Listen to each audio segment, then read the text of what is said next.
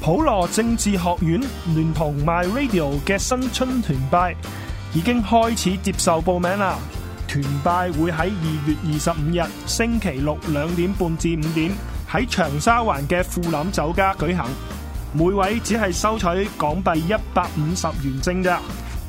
有興趣報名嘅可以經途中電郵或者電話聯絡我哋，之後再上嚟普羅或者團拜當日繳費。多謝大家嘅支持。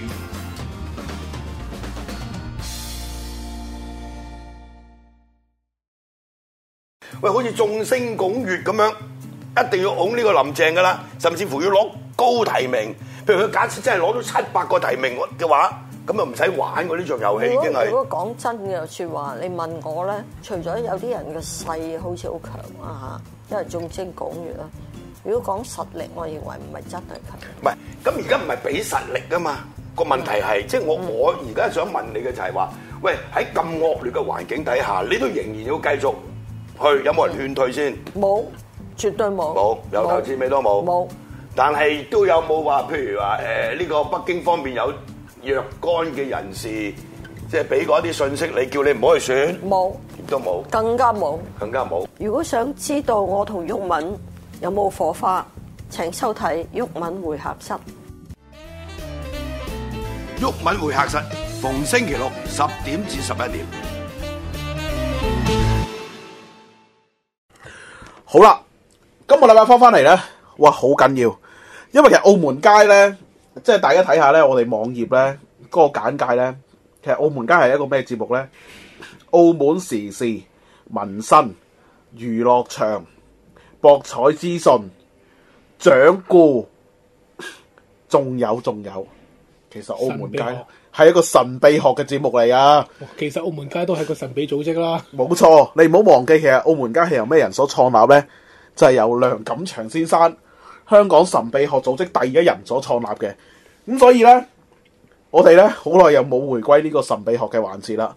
咁今日呢，就請到呢吓梁錦祥先生，啊台長嘅入室弟子阿森哥喺度呢，同大家呢一齊呢講下呢個神秘學嘅嘢啦。喺咁今集嚟計，其實圍繞住一個話題，就係、鬧到熱烘烘嘅。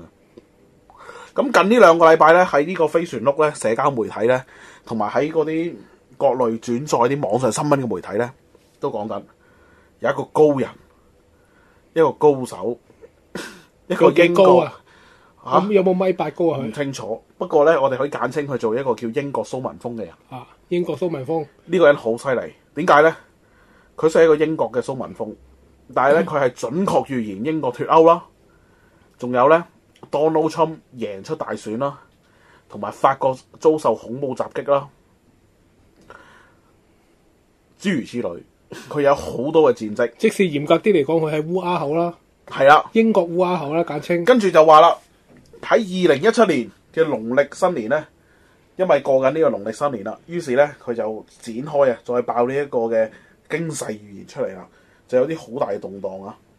咁樣呢，呢、個英國蘇文峰呢，佢預計咗啲乜嘢呢？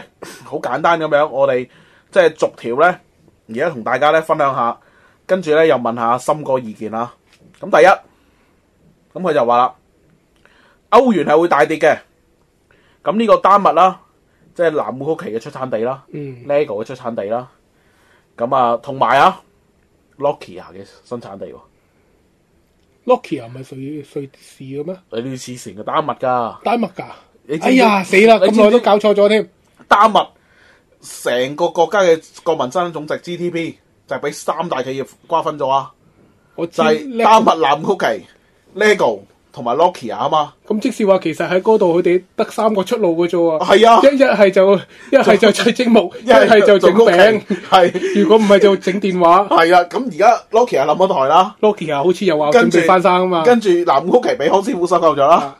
咁所以咧，而家成個丹麥理論上都係 淨係啤緊 lego 啊嘛。係做 lego 嘅啫。嗯係啊，好。咁總之嗱，你印象入面咧，丹麥咧其實咧仲有第四個產業嘅，就係、做三文魚，煙三文魚係啊嘛？係煙三文魚，同埋做嗰啲係誒，唔係三文魚挪威嗰啲靚啲同埋牛咩？角包。哦，其實附近差唔多地方都係做過美嘢㗎啦，你明唔明啊？即係正如你 去到去到國內，度度都話自己啲燒雞係出名，度度都話自己啲牛係專家㗎啦，係咪？嗯好嘛，咁啊，我哋再講一講。咁啊，呢個咧，丹麥同埋意大利咧會退出歐盟。咪住，咁呢 level 係咪會冧價咧？如果歐歐元跌，歐元跌丹丹麥又唔掂嘅時候，嗱，理論上嚟講咧，定還是佢哋會用呢個經濟學嘅原理諗住跌嘅時候，佢就減產嚟維持，哇！好似石油生產國一樣。如果你真係經濟大師，你就知道啊，LEGO 咧係一件咧經歷無論二十三十年，不止唔冧價，仲係玩具界入面嘅奇葩。佢嘅價值，佢嘅升幅係勁過貴金屬嘅。基本上，如果我哋而家開一檔嘢，就好似出面啲貴金屬公司咁，我哋做期貨、做窩輪，不過係做 LEGO 嘅市場。 lego 窩輪係咪啊？或者 LEGO 嘅期貨，其實係好有得做嘅。所以根本無論咧佢脱唔脱歐都好，丹麥呢日仲有 LEGO 喺度，都呢個國家咧一定係唔會冧嘅即使你亦都預言咗 lego 唔會大冧價，，一定唔會。淨係 LEGO 已經夠自給自足噶啦，我同你講。個個都係食 lego 人仔啊！係啦， 你知唔知啊？世界上最生產得最多車轆嘅廠家就係 LEGO，亦都係最早啊做呢個人仔啊嘅模型就係 LEGO 啊。嗯，生正所產得謂最多帽啊，最多配件嘅都係 LEGO。古有女娲做人，係現有 lego 啤人仔。係啦，冇錯。咁其實理論上咧，嗱，同埋你有冇有冇留意啊？而家喺喺國內，就算誒、呃即係我哋偉大祖國，無論技術幾咁先進，幾咁犀利，都係取代唔到 LEGO 啊。係啊，就算呢你有啲人寧願係啦，越洋翻山過海咁嚟買呢啲正貨就都唔算你有咩會啟啟蒙蒙啊！啊、樂拼啊、高高啊、樂高、樂樂高寶啊，咩都好，總之你有幾多牌子都好，都係取代唔到嘅。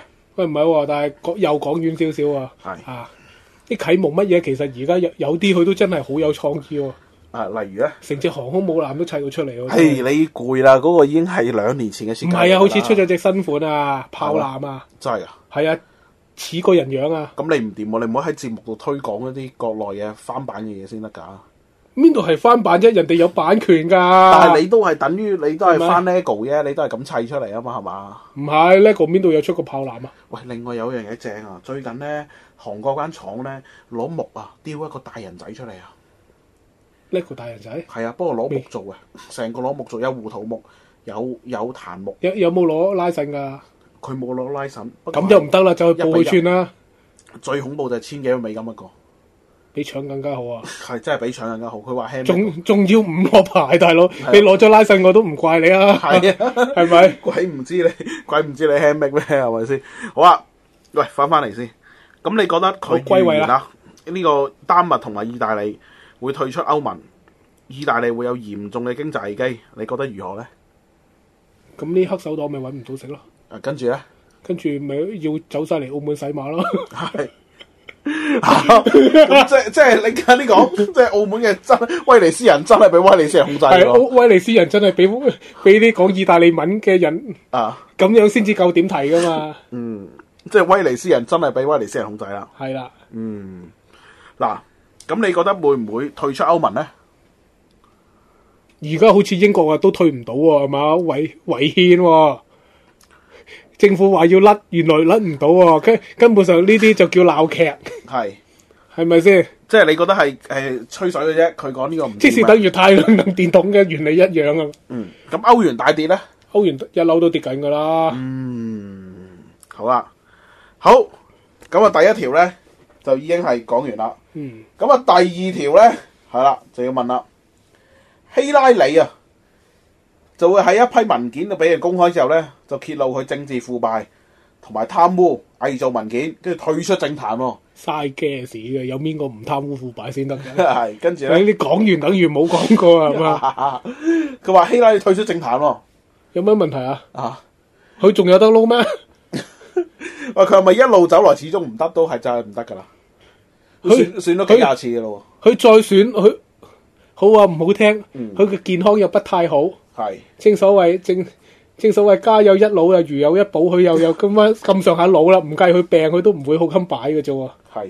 喂，另外咧，有人傳聞咧，希拉里咧係人造人啊，或者係啲天狼星人嗰啲咧，因為見佢有好多古怪嘅動靜啊，跟住咧隻眼又會閃出有隻貓眼咁嘅樣啊，懷疑佢係呢個恐龍人喎、你覺得你話佢會唔會係外星人 咧？佢係外星人就晨早食鬼咗克林 頓啦，仲使坐喺度飲飲咁咁你耐你又知而家個克林頓係克林頓嚇？如果照你咁樣講，而家個克林頓，而家呢個先係真嘅克林頓係嘛？ 係啊真克林頓咁但係你覺得佢係人造人同埋外星人嘅成數大唔大啊？成數係唔大嘅，係係啦。但係咧，正所謂係呢一條又係講咗等於冇講，有邊個政客係好人㗎？係正所謂我哋傳統智慧就係、做得官嘅都冇乜邊個好㗎啦，啊！做到咁大嘅官就非常之不好添啦。嗱，好啦，跟住呢個好匪夷所思啦。歐洲會有一間學校俾一啲有毒嘅神秘生物攻擊，佢講晒咯， 講緊係咩嘢嚟嘅？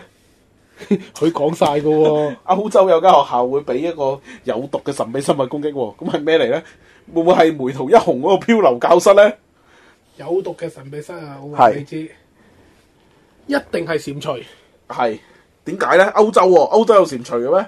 係啦，就係、呢係，因為中國人放生放到去歐洲，係即係嗰啲係蟾蜍吸咗啲霧霾，係啊去到歐洲，係啦，蟾蜍本身係有毒噶嘛，係嗯，所以跟住就啲小係朋友就當佢青蛙，係攞咗翻學校養，係就喺個自然科學角嗰度，跟住加埋係核輻射嘅影響，係核輻射點嚟？核輻射咧而家日本嗰啲輻射飄到去加拿大啦嘛係，再飄多陣，係應該隔多一陣應該全世界都有噶啦，係。係咪？所以又變成有毒嘅神秘生物攻擊啦。神秘啊，唔係我講講開日本嗰邊，其實有報道新聞過話，係嗰度啲魚魚蝦蟹全部變晒哥利亞版喎，咩叫傾哥利亞 size 啦，啊，係啊，傾傾傾喂最 size 啊，近咁啊，最近有啲蠔啊，隻蠔挖咗出嚟啊，隻蠔成米幾啊，米三米三長啊，隻蠔啊， 嗰只唔係蠔，嗰只蚌，嗰只蚌精嚟㗎啦， 你你跟住咧，啲啲日本人都唔敢食啊，啲中國人咋咋臨見到即刻即刻攞嚟刺身啊，即刻食啊，生食啊，係啊，好話啲魚咪以前啲魚就乜嘢嘛，啊，係十零 cm 長，係啊，而家去到三四十 cm，咁你睇其實誒嗰嗰啲伊藤潤二講嗰啲世界會唔會出現咧？世界會唔會出現唔即知？神但神秘怪獸啊，但係其實我哋應該深究下一樣嘢。係就係點解嗰啲生物中咗輻射唔會生 cancer 而人會嘅咧？係會唔會人其實就外星人咧？會唔會就係外星人唔想我哋受到輻射嘅影響？即係唔想變 大， 係啦，唔俾你 power up，所以就整咗 cancer 呢樣嘢咧。爆喂，唔係講笑啊！嗱，魚嗱，你話中輻射死係會，一係死一係變異，但係就唔會話變病啊嘛。喂，其實嗱，講啲好恐怖嘅嘢先。你知唔知鹹蛋超人係點嚟噶？原來鹹蛋超人咧係有個古仔喎。鹹蛋超人咧係話咧，原來佢哋以前咧變做鹹蛋超人之前咧都係人類嚟嘅，不過咧就係 M 七十八星雲嘅人類。嗰、個 M 七十八星雲咧同地球一樣嘅。咁後尾因為咧嗰、個金字塔水晶爆炸，就成個 M 七十八星雲咧都有好多嘅超能量輻射啦。跟住咧啲人吸收咗輻射之後咧，就開始咧個樣就變鹹蛋超人咁啦。跟住咧就越變越大添，就變到巨型鹹蛋超人啦。於是咧佢哋就自覺啦，嗯，我哋進化咗啦，所以咧我哋就要出嚟守護宇宙啦。所以咧就有超人吉田啊、七星俠啊嗰啲落嚟地球啦，成壇嘢咁嚟嘅喎，你點睇啊？我淨係想知道點解淨係得一個超人阿媽啫。超人之母得一個，但係有咁多個超人係嘛？其實嗱，應該咧就個 M 七十八星雲咧係有好多個超人老母啊，超即係超超女嘅，有好多超女嘅。不過我哋我哋見咧，或者以前咧咁耐以前都淨係得一個超人之父，一個超人之母，係啦。不過應該仲有好多壇嘅，好多個嘅，未出係嘛？未出嘅啫。出 figure 即係理論上咧，因為佢話佢嗰個係好似以前地球咁樣噶嘛，同地球一樣噶嘛。咁即係其實入面咧應該係有好多人嘅。不過而家就個變到鹹蛋超人咁神高神大咯，成高神大唔緊要。另外。係。法國做嘢嘅永遠都係班男人做啊 嘛，女人就留喺屋企打理家頭細務。係冇錯，係跟住有啲大個咗咯，細細個咩超人誒太郎嗰啲大個咗咪去保護地球咯，輪住去嘅咯。嗯，好似前世欠咗地球咁啊，係啊，啊唔係，其實係喺喺呢個叫做乜嘢啊？政治上面係出將入相係嘛？係派你去邊境打兩年翻翻嚟就做官啊嘛。 但係冇嘅喎，佢哋都係多件斗篷多支棍揸嘅啫喎啊。係啊，等於升咗級噶啦。 下都係叫長老嘅，吉田長老咯，七七星俠長老咯，嗯，超人太郎長老咯，跟住新嗰啲咪聽佢指笛咯，新嗰咩超人迪迦嗰啲咪聽佢點咯，嗯，係啦，咁啊成單嘢就咁樣咯，咁啊頭嗱頭先你講啦，呢、個學校受到神秘生物攻擊，你覺得呢樣點先？基本上一定中咁滯噶喎。真係你點解係學個校受到神秘生物攻擊咧？唔咩啊係成個國家咧？學校受到神秘攻攻擊，用乜嘢啫？唔中我都有辦法整到佢中啦，係嘛嗱？誒你講下，你講下先，係咪先？點點整？又係嗰句，有咁多神秘生物，正所謂係又有蜈蚣，又有蝎子，係。又有毒蜘蛛，係要乜有乜係嘛？嗱，跟住呢個呢，好震撼啊！金正恩被推翻，南北韓再次統一，咁就大鑊啦！點解呢？咁就大鑊啦，真係。點解呢？請你講解下。正所謂北韓係我哋中國嘅係堅實盟友嚟噶嘛，係效松啲，係咪先？係咁樣你嚼咗北韓，咁當我哋中國人係咩啊？係 係咪先？嗱，你話唔係喎，北韓統一埋南韓，咁又唔同講法 啦，點解？係咪啊？咁你嗱，你睇而家唔係嗱，我要政治正確啊嘛，大佬南啊！韓總統都坐咗艇啦，係咪先？阿阿阿阿朴槿惠神都坐咗艇啦係。咁我要跟住政治正確啊會 會 嘛，會唔會誒？正因為而家你咁樣俾邪教統統誒組織去統治，跟住就一一次過禮手過俾阿俾阿金將軍立埋佢咧。咁將軍立埋但係佢，佢呢度話係金將軍被推翻喎，唔係南韓被推翻，係金將軍被推翻喎。咁將軍會唔會被推翻啊？唔知佢咁樣食落去，肥到真係會自己翻 喎，係咪或隻腳唔妥咯喎，已經係我只腳都唔妥啦。喂，但係佢幾多歲啊？金將軍好似四廿零咋係嘛？咁後生啊！但係佢只腳唔妥，意思係點啊？唔知喎，話趌趌下啊嘛。超我哋偉大嘅特首啊，阿阿崔氏贏神啊，都而家都要出出日本坐輪椅啦。係咩？係啊。有件咁嘅事？係啊，又話風濕，又話尿酸，幾樣加埋一齊咯。淨係咁簡單？唔唔知啊，但係總總之總之佢都係可以去啲好貴嘅誒賭場酒店包起人哋個個個廳嚟到食嘢咯。嗯，係啊，當然係出公數啦。好，繼續咁樣又係嗰句啊。嗱正講所謂誒，因因為要招待啲來賓啊嘛，例如招待啲咩國家運動員啊、國家要要要人啊、要員嗰啲咯。即係淨係嗰個叫做係北韓，係。真係世界嘅淨土嚟嘅喎。點解嗰度有我呢無添加美女，係係咪？係南韓全部人造美女，係。咁如果北韓都只要冇埋，南韓啊，人造造極啊，都冇都冇我哋偉大祖國嗰啲咁恐怖啦，係咪啊？一號鼻啊，三號嘴啊，唔係范冰冰又楊冪，唔係唔係楊冪咋，就係范冰冰，係咪先？全部一樣嘅個樣，有冇得要流圖啊？ 流圖有冇啊？ 流圖。好，繼續。咁又係嗰句啦，喂，但啊係多唔多男人整到成個黃曉明咁嘅樣咧？整到個樣黃曉明咁冇用過，要新黃曉明先得噶嘛？係，即係整到個樣係黃曉明都冇用咯。係喂，啊，但係咧，雖然咧嗰陣時咪流出有套咧話咩楊冪咩俾俾人迷奸嘅嘅片嘅。嗯，係你記唔記得啊？有嗰套好出名嘅，其實咧好簡單嘅。你上去 Google 咧，你你打幾個字啦，等等我有老公，等一下我有老公咧，就會出好多啲片噶啦。喂，雖然話係假啊，即係而家都話係假啊，但係咧，喂，其實咧真係真係唔錯嘅喎，無論係樣貌身形都可能仲正過堅嗰個喎睇落去， 正所謂呢人話條片假嘅原因就係因為係呢個太堅嘛，係。真人冇咁堅啊嘛。係冇錯，係啊。好啦，咁啊，跟住啊，咁你咪你你講下先，你覺得金正恩咪推翻呢壇嘢？你點金睇正先恩難啲啊噃，係真係成個北韓嘅大權在握，嗯，係咪先？即係睇睇落去呢樣嘢就未必有可能發生嘅。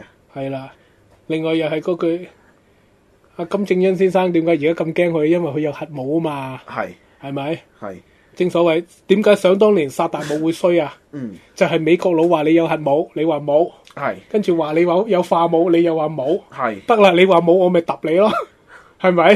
係咁樣偉大嘅金正恩先生就喺先賢嘅錯誤之中成長咗係。你話我有，我真係做俾你睇，直情有，係唔使你估啊係嘛係？就係驚你以為我冇啊嘛，係唔係使乜成日得閒走去核試咧？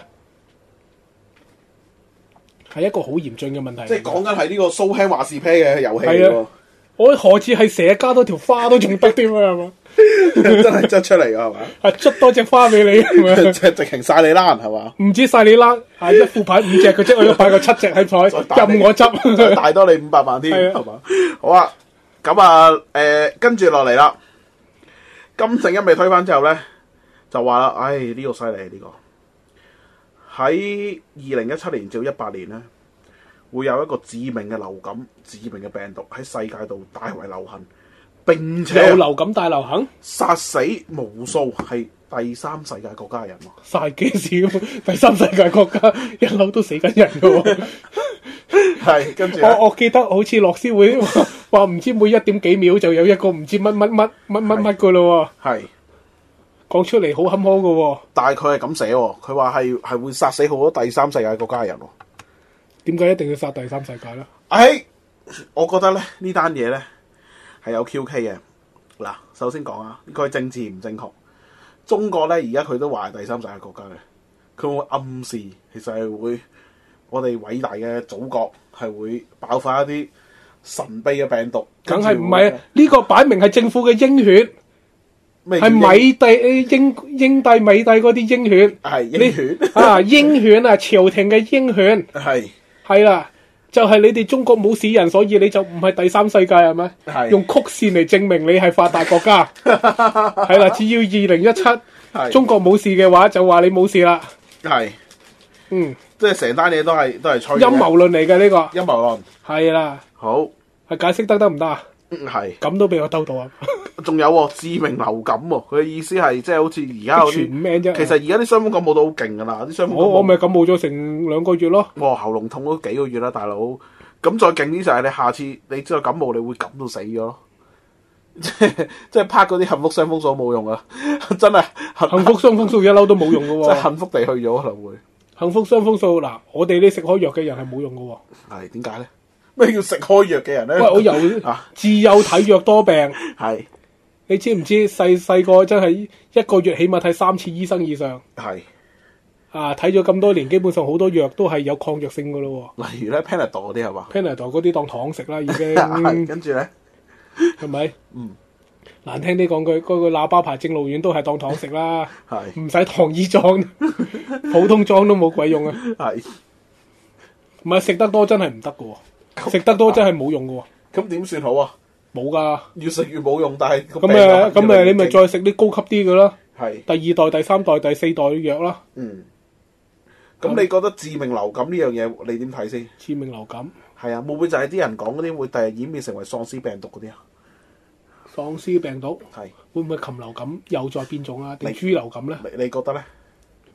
我答唔到你喎，啊嘛流感呢樣嘢算吧啦，好咁啊係嗱，咪？我哋咧呢節嚟到呢度差唔多啦，下一節咧我哋繼續講下一 part 驚世大預言。今日咧澳門街咧就回歸呢個神秘學嘅節目啦。咁今日咧我哋呢個題目啊，二零一七驚世大預言。驚世大語言，頭先講緊啦，原來自邊度咧？一個英國嘅蘇雲峰，一個高人世外高人，佢就預言咗幾點啦。咁頭先咧已經阿阿森哥咧就已經講一堆，誒、因為我睇呢個咧係誒簡化版啊啦，唔係係台灣版嚟嘅，所以咧佢係個譯音咧係用呃誒呢、個誒、台語寫嘅。例如希拉里咧，佢係寫希拉森，最係森哥個森嚟嘅。 係啊咁啊，好，我哋繼續講啦。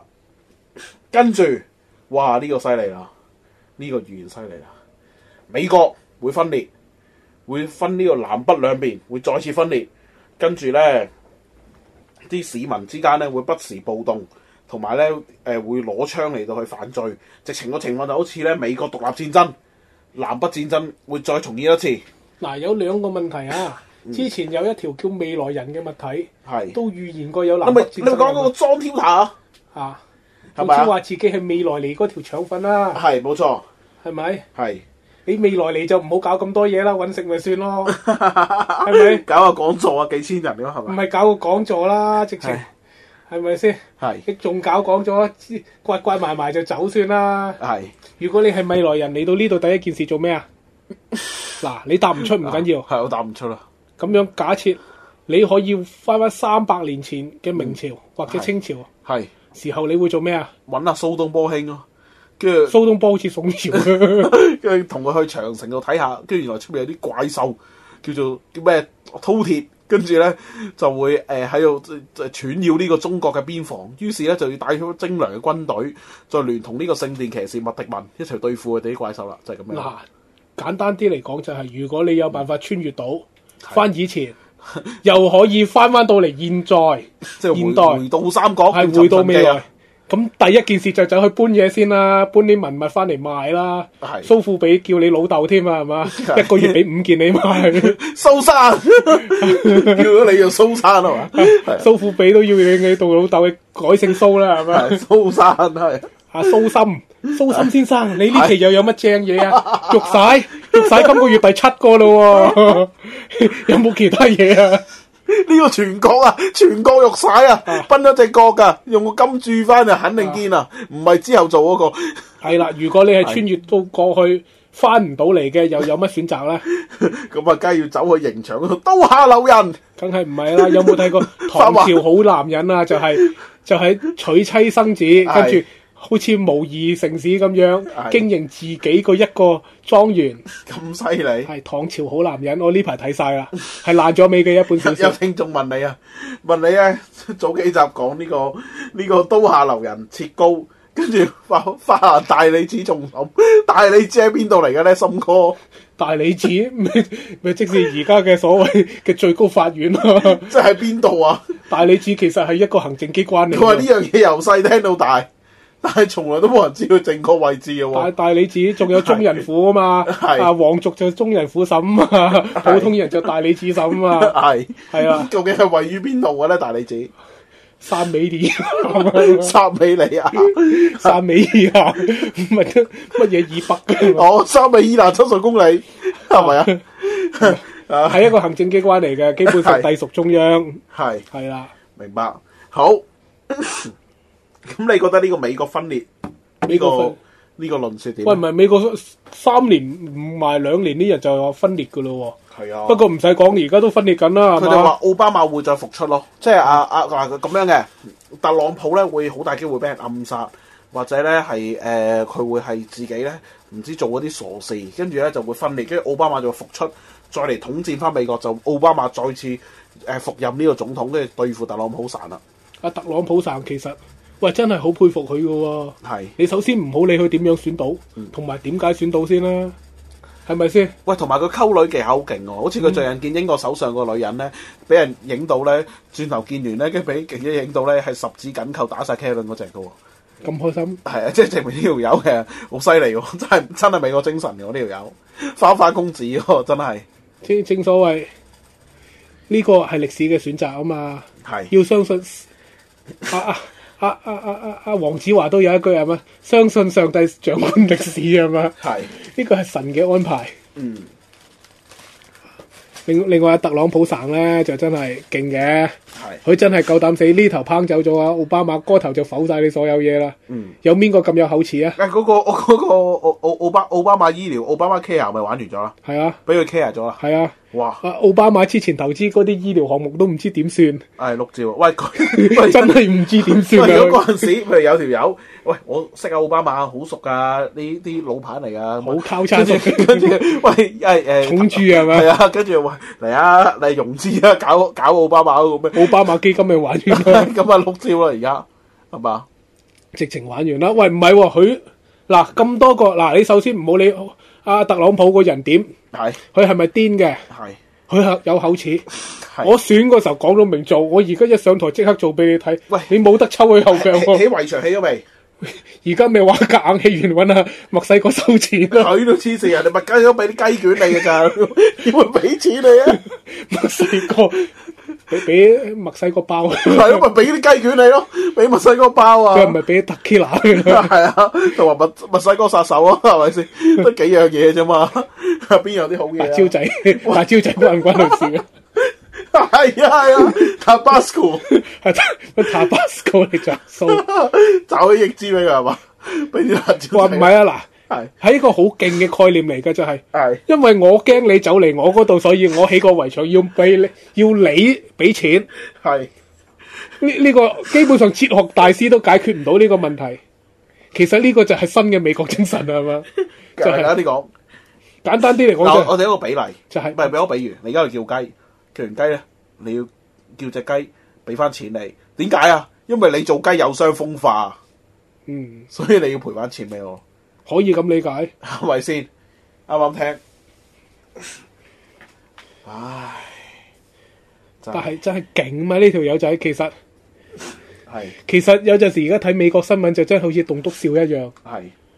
嗰日見到佢圍要起圍牆要問人攞錢，都呆 咗。喂嗱，其實咧，佢佢而家咧，佢之前選嘅時候咧，佢有講過噶。如果佢選咗咧，佢就會揭露咧呢、個誒、呃耶和華咧係外星人，跟住咧誒話外星人一直操控住我哋宗教啊嘛。你覺得佢會唔會突然之間理論理論核彈，突然之間有一日又作呢個全國性廣播無端就喺個電視度話，誒、外星人係堅啊，真係有啊，誒、外星人啊，誒乜乜柒柒啊咁啊，跟住喺度講咧咩外星人啊，你哋信嗰個耶穌都係外星人嚟啊，會唔會做呢啲咁嘅癲癲佬行為咧？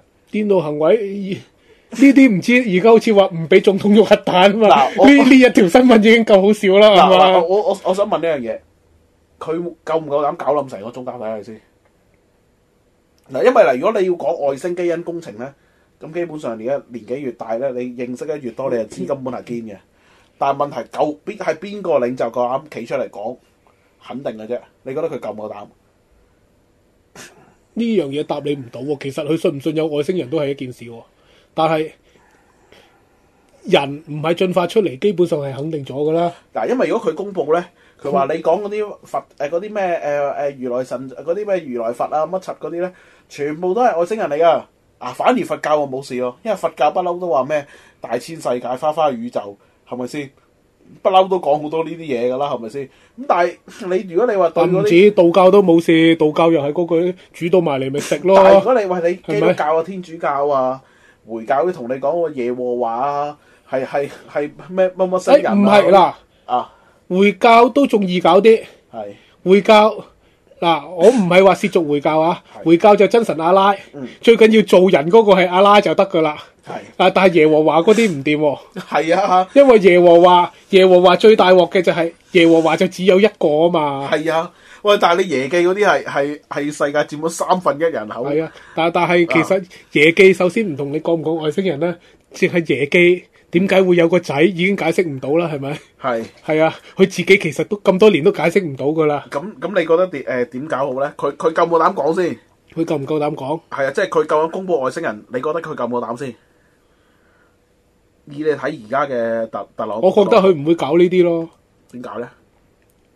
因為你話有有外星人，即使我同你講，等於等於同你講話有皮蛋超人一樣嘅啫喎， 咩平蛋超人？鹹蛋超 人啊係係咪？係冇啊，睇唔到啊，除非話我而家活捉咗一個擺喺度俾你睇展覽係嘛，係咁就大鑊啦。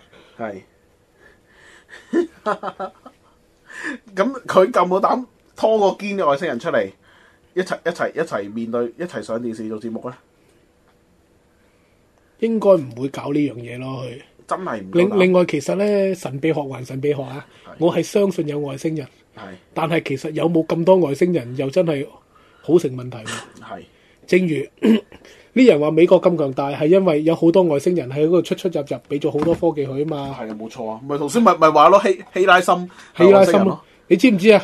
佢隔離嗰個窮鬼鄰居啊，係阿墨西哥就話有好多外星人喺度出入啦，出入咗咁多年，咪一樣 咁窮。瑪雅時代係咪有金字塔又成？係咪係咪啊？又又話萬幾兩萬年前嗰度已經係一個超文明係嘛？係咯，啊！而家而家窮到乜咁嘅樣， 人哋話夾硬要起個圍欄嚟攔住你，你仲 at 都冇得 at，屁都冇得放。 墨西哥係靠墨，我問你，墨西哥成個經濟體系係靠係點係點樣維生嘅墨西哥啊？墨西哥基本上係你好 喺笑完先喺你喺講，喺阿邊個特朗普嘅言論就係你係輸出嗰啲非法入境者走嚟食晒美國啲錢攞翻去建設祖國咯，係 大致上係咁上下。即係即係簡單啲講，就好似呢個澳門同埋珠海嘅關係，誒唔係簡單啲嚟講就係係澳門人去珠海食晒珠海啲女入啊啲錢啊，跟住佢翻去澳門建設建設澳門啊，立埋橫琴係咪咁啊？嗯所以橫琴要起個圍牆啊，頂住澳門人。嗯，冇錯啦。係咪咁樣？啊唔係喎，但係誒，你如果你真正嘅經濟體系嚟計咧，成個墨西哥嗱頭先都講啦，丹麥係靠 LEGO 啦，啊丹麥南曲奇啦。 墨西哥咪搞好支嘢咯 t a m a s c o 同埋同埋墨西哥雞卷係咪啊？啊！靠呢兩個，遲啲會抵制美國會立法唔俾食雞卷噶啦， 咁啊 t a m a s c o 咧用茄汁啦、地捫啦， 兩飯唔同嘅喎 t a m a s c o 係辣嘅喎， 茄汁係茄嘅喎，你點 兩個點可以食食下就慣噶啦。邊有得咁㗎？係咪咪住有冇辣茄汁有出咗未？有出咗，係咪地滿嘅？唔係，但但係唔好食嘅。喂唔係喎，喂好凍嘅喎。地滿你有冇留意？地滿係美國牌子，但係佢 manufacturing 係而墨西哥㗎，咁冇留意喎。係咯。咁我你其實我你知道嗱有講開地門又講遠啲咧係，新奇士橙，係新奇士就話美國橙就係吸個新奇士啫。地門椒呢招明明唔係地門種，點解黐個地門嘜頭落去嘅？嗱，其實好凍㗎。係啊，其凍實咧，新奇士成日都話咩加州個大果園，有冇人見過咧？啊跟住華盛頓蘋果有五粒的最易認識係嘛？係咯，喂，其實跟住喂唔係嗰嗰期我研究過喎，係啊細細個啊講講遠少少啦，今集輕鬆啲啦。係華盛頓蘋果有五粒的最易認識。係咁嗰個時候，啊僆仔睇廣告，歌仔都有得唱。嗰個時候就係華盛頓蘋果正喎、跟住走去睇下，係蘋果都係得五個的嘅， 頂咩？其實佢五個得嘅意思係邊度？五個的你蘋果嗱上面係圓噶係啦，啊，下邊咪有幾隻腳仔咁嘅四嘢隻嘅，腳咯，五隻有五隻嘅咩蘋果？係五隻嘅。我嗰次睇過好多唔同種類嘅蘋果都係五隻腳嘅，係唔知係咪佢哋全部都華盛 頓嚟，定還是我咁好彩都係開親都係開個五點俾我，嚇，蘋果有五隻腳咁多嘅咩？係啊。 我聽日去山狗山嗰度了解下先。嗯， 真係唔多覺喎。原來係五隻腳㗎。咁喂，咁點算啊？地門都係墨西哥嘅喎。地滿都係墨西哥，係啊。咁算咯，嘿用呢地滿蕉嚟頂嗰條圍牆數 咯，唔係點啊？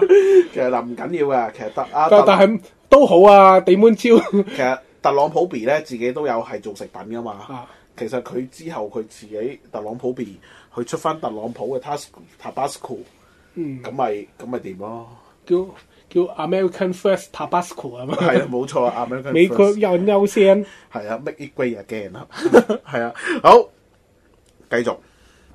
咁講完呢個 Tabasco 啦，咁啊跟住啦，哇，哎，咁你講先啊，美國係咪分裂係咪分爛㗎？你覺得？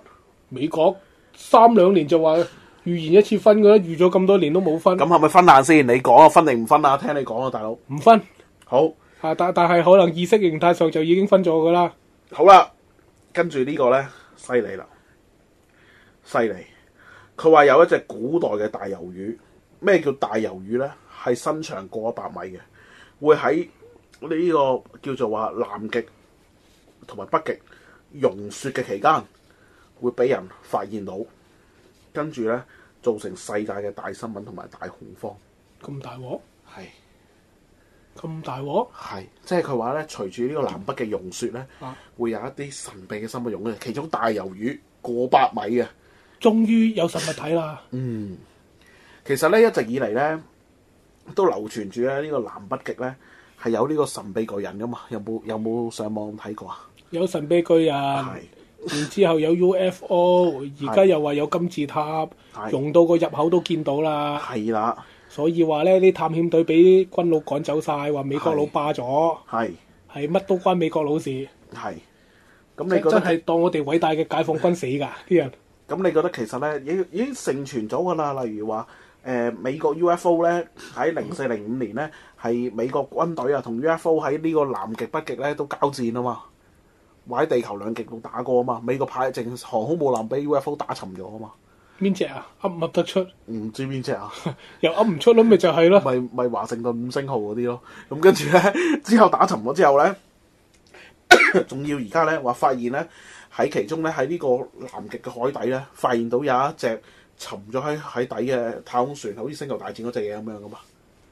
淨係有聽過啦，誒，又話有金字塔，而家又話掃到，金字塔邊咧有三個啊嘛話，好似唔止啊。唉總之越講越亂。係仲有南極巨人嗰單嘢咯，即係話南極其實係有有一個咧誒、呃人工研發出嚟嘅生物，跟住係一個巨人嚟嘅，跟住講到好似 EVA Alpha 咁樣嘅，有成五十幾米高嘅。咁唔止早排亦都講過乜嘢啊？有個叫咩啊？嗰只遠古人造衛星係嘛？嗰只 King 拉係嘛？咩嚟㗎？話有一隻人造衛星圍繞咗地球已經轉咗 N 咁多年㗎啦。哦，嗰只 Bad Light 黑騎士衛星啊，Bad King 拉啊，跟住係咧，啦，跟住吹完一輪又冇咗影啦。佢唔知唔知話好似誒、呃美國派太空人過去睇下撩下佢，跟住伏一聲又加速唔知飛咗去邊啊嘛！啊，圍繞住地球成成唔知幾多萬年㗎啦嘛已經，係啊，咁其實點咧？其實呢啲咪又係神秘學嘅嘢。我哋等緊特朗普如果真係 short 你上嚟嘅時候解釋啦。即係等特朗普同大家講話有隻巨型魷魚 就咁樣咁樣，有隻咁樣巨型魷魚，嗱，我教你哋嗰個身咧一定要刺身，隻腳咧就椒鹽或者紅燒。重點都係買喺中國㗎啦係啊嘛，？重點咧已經加入咗肯德基豪華套餐啦。 係啊，啊，睇留言最多最多係見呢個已加入肯德基豪華套餐 啊嘛。 率先喺呢個深圳度展出先係咪咁啊？係啦，咁咁，你覺得其實會唔會隨住呢個傭兵會有更加多古怪生物會浮？唔係其實浮大現出嚟魷啊魚一年梗有一兩隻衝上嚟嘅喎。其過實百米喎，其實有嘅，一嬲都話有哥大，斯一拉咁嘅身形喎。嬲都話有大魷魚嘅你喎。有你有冇見過啊？我梗係冇見過你啦，驚唔？如果你見到你驚唔驚？見到我應該唔驚嘅，點解？因因為一係就佢死咗，一 係我死咗。 係嚇，啊唔會隻魷魚哇！見到我，終於遇到命中要注定嘅主人，跟住一齊征服世界係 嘛？嗱，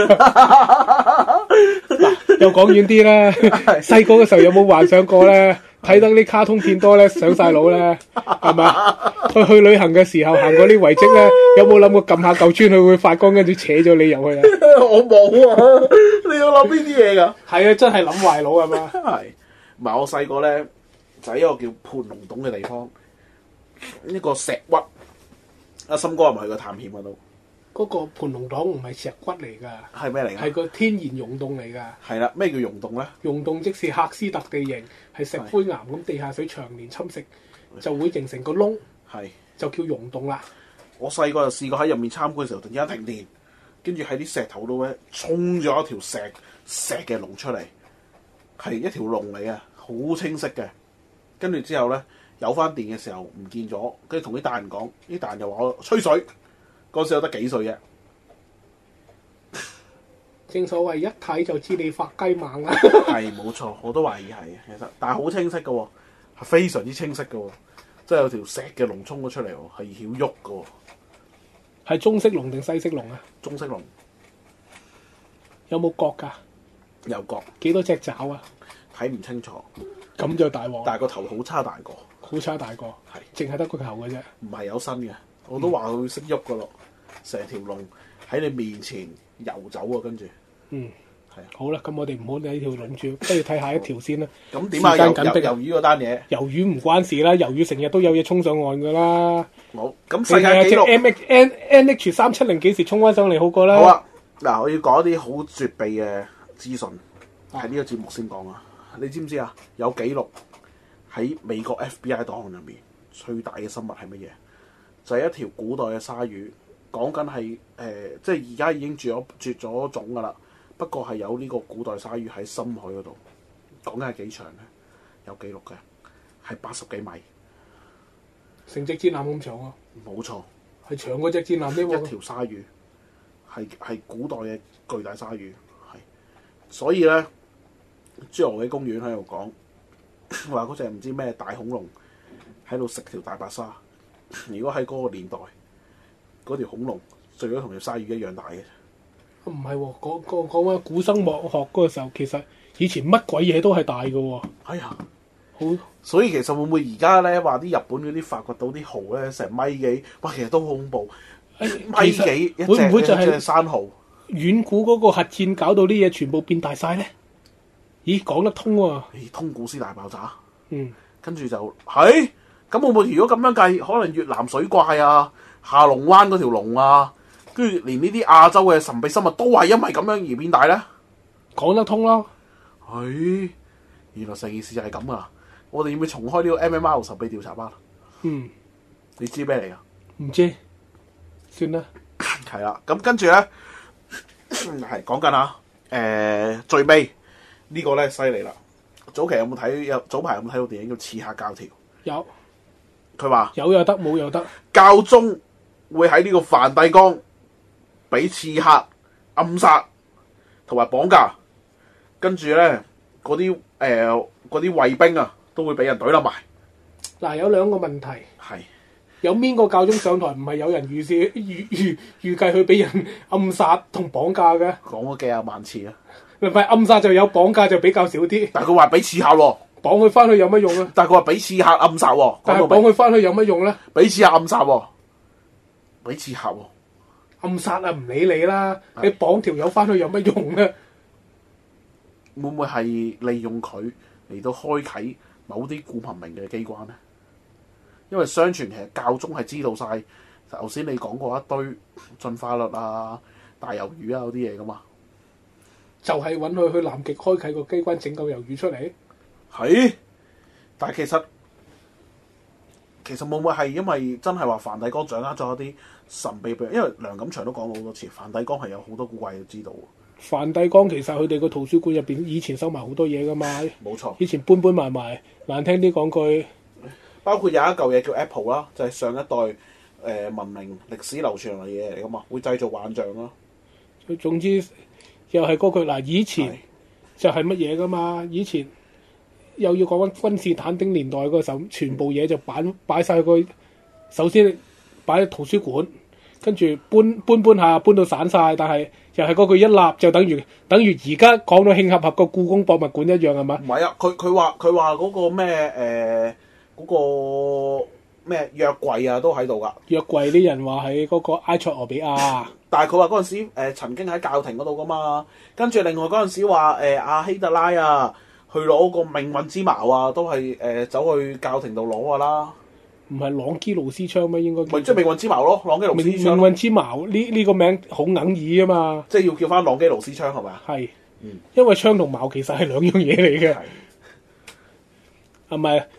就係、戰亂嘅時候嗱，又要好似等於故宮咁樣搬去台灣咁樣，搬得喐嘅就搬走晒噶嘛，嗯。搬唔喐嘅剩翻喺度啊嘛。另外相傳嗰陣時咧，君士坦丁堡咧，嗰陣時蒙古人同佢打仗嗰陣時啊，同聖殿騎士打嗰陣時咧，蒙古有一隊騎兵跟住攻咗入去，跟住咧攞咗嗰把嗰把嗰把劍，嗰把劍咧就係、叫做上一代文明嘅人留落嚟嘅，即係前嘅古文明。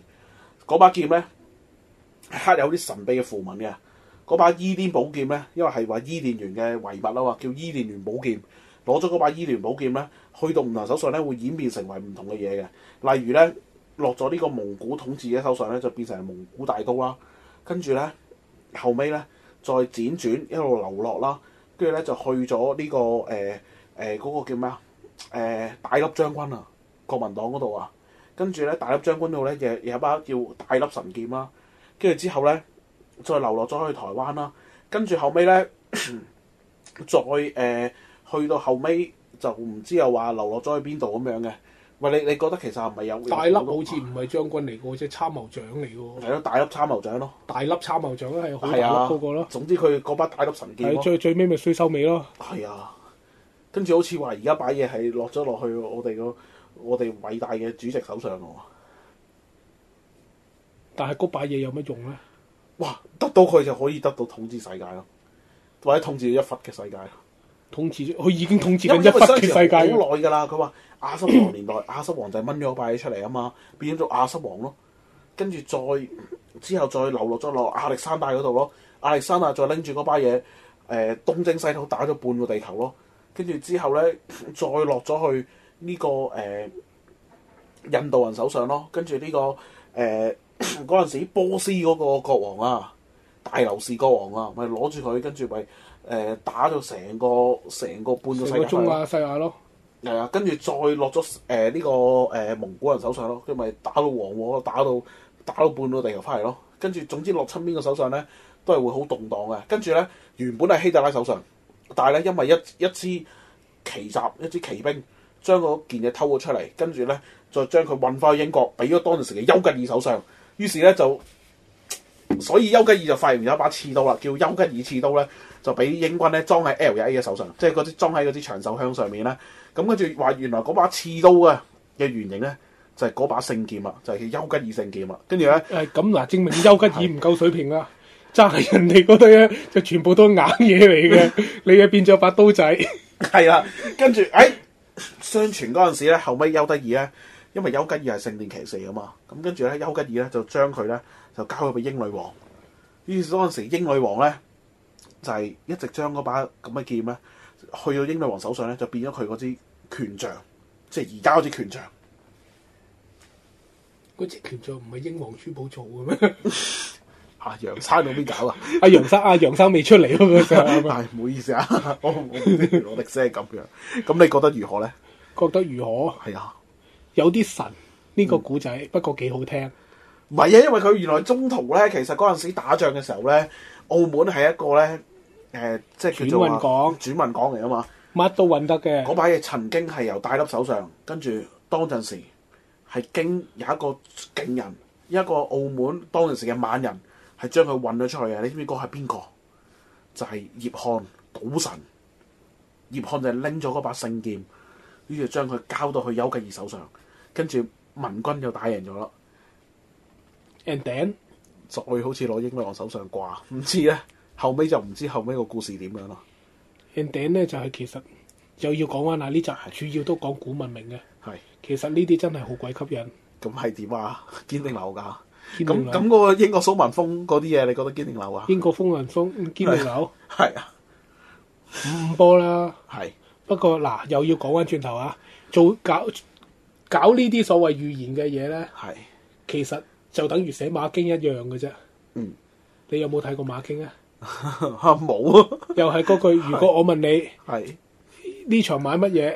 係一四七大熱，嗯啊，你想哗眾取寵嘅咪二五百買大冷咯，係是但爆一隻出嚟都入你數噶啦嘛。係啊，另外啲人永遠都係記得你係，中咗一次大冷就贏晒噶啦嘛。但係衰咗又唔入你數喎，因為衰係正常噶嘛，係嘛？咩啊？有有冇同你講過嗰啲乜 嘢啊？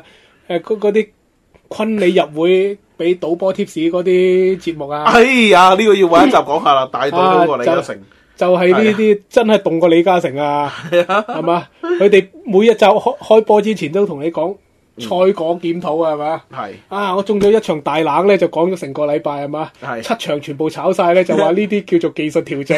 誒咪住，阿森哥咁熟嘅，阿森哥莫非都舐過 嘢？我冇舐過嘢，但係係聽佢啲節目好好笑噶嘛。係跟住到最尾咧，然之後七場炒晒唔緊要，加埋往績你都應該有盈餘 嘅，仲係上水就得噶啦。 真係大鑊。哇！有邊個好得過吹吹呢啲啊？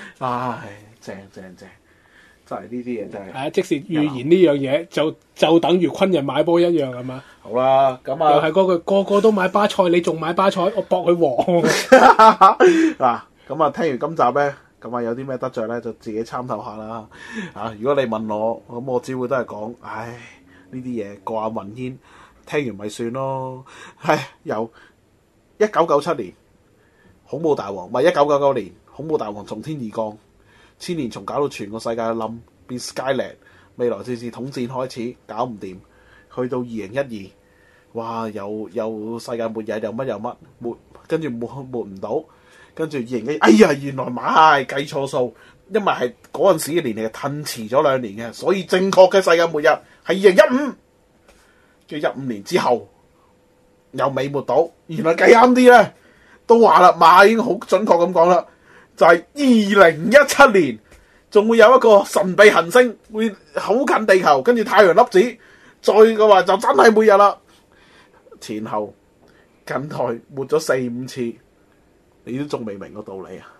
道理就係、推背圖仲有咁多幅都未搞，你真係當我哋源遠流長嘅中國文化流噶，係咪先？要抹嘅時候就唔係你可以估得到，要唔抹就係唔抹噶啦。其實咧，可能係你諗下咧，嗰、個咩箱啊，即係嗰個強子對撞機，你會發覺而家突然間冇冇嘅消息啊。因為點解咧？有一個更加轟動嘅神秘學就係話，可能佢嗰陣時搞嘅時候第一次，其實已經係爆炸，已經係成個世界摧毀咗。而家大家生存喺度，即係一個意識，好似 Matrix 咁樣，根本成個地球已經冇咗。其實你要發發覺而家咧，有時就算你你唔呼吸，你都覺得唔辛苦，因為你已經唔需要呼吸啦。喺呢個社呢、個世界入面，所有嘅嘢都係過眼雲煙嘅。你講得咁善嘅，呢啲係佛教嘅嘢嚟嘅喎。冇錯嚇、啊所以空即是色，色即是空。咁啊，係時候同咁多位施主啊講聲拜拜啦，好嘛？好，好咁啊，記住啊，我哋嘅言論咧係唔代表唔負責，節目嘅立場，亦都啊唔負責。係咁，而我哋亦都講咗好多嘅大道理，呢啲咁嘅故事，雖然大家都好啊，好好似聽落去好似冇乜用，不過咧，我係好推介咁多位小朋友咧，細嗯心嚟到去閱讀嘅啊。好，咁啊，最尾咧，咁啊，同大家講聲拜拜啦，拜拜拜拜。